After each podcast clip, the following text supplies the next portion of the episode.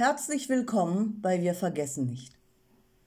Michaelas Kater erkrankte schwer.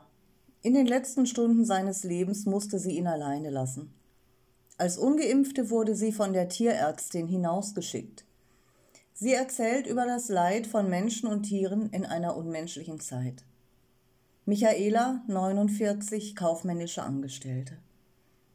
Es war im November 2021.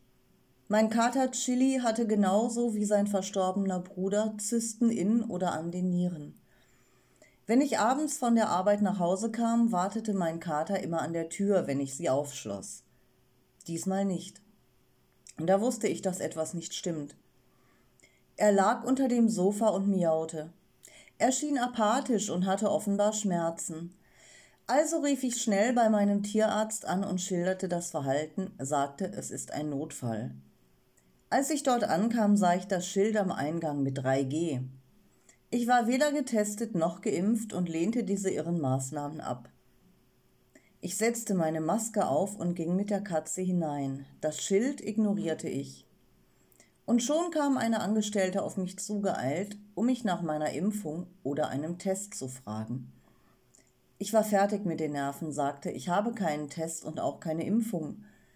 Dann schilderte ich ihr die Symptome meines Katers und ich musste dann draußen im Auto warten. Ich wurde aus der Praxis geschickt. Mein Kater war noch drin, ohne mich. Ich durfte nicht mit dabei sein. Sie sagten mir, sie untersuchen ihn jetzt und rufen mich dann im Auto an.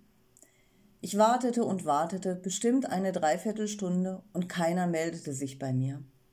Ich war nervlich so am Ende und weinte nur. Innerlich habe ich mich schon verabschiedet von meinem Kater. Ich hatte einfach so ein komisches Gefühl. Dann kam der Anruf der Tierärztin. Sie erklärte mir, dass sie nach Röntgenbild, Ultraschall und Blutuntersuchung, also das volle Programm, noch Blut aus dem Bauchraum entnommen haben. Der komplette Bauchraum sei voll mit Flüssigkeit und die Blutwerte seien katastrophal. Sie sagte, dass es für ihn keine großen Überlebenschancen oder Heilung mehr gebe.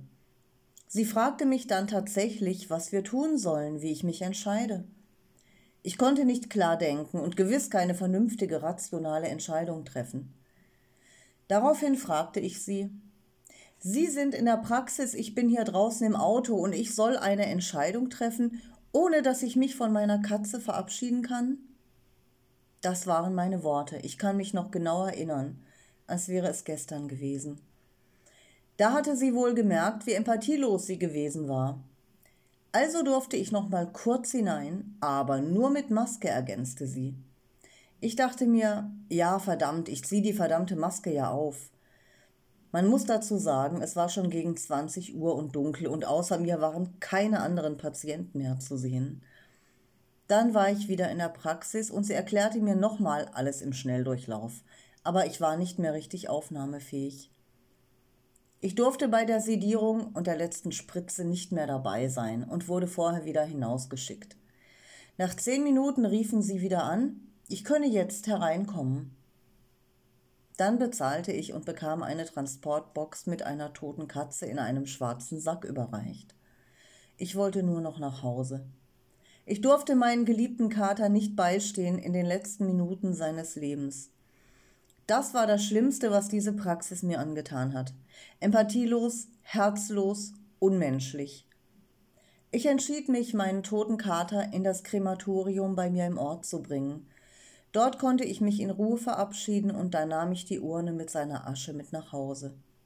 Dort steht sie nun im Regal neben der Urne seines Bruders.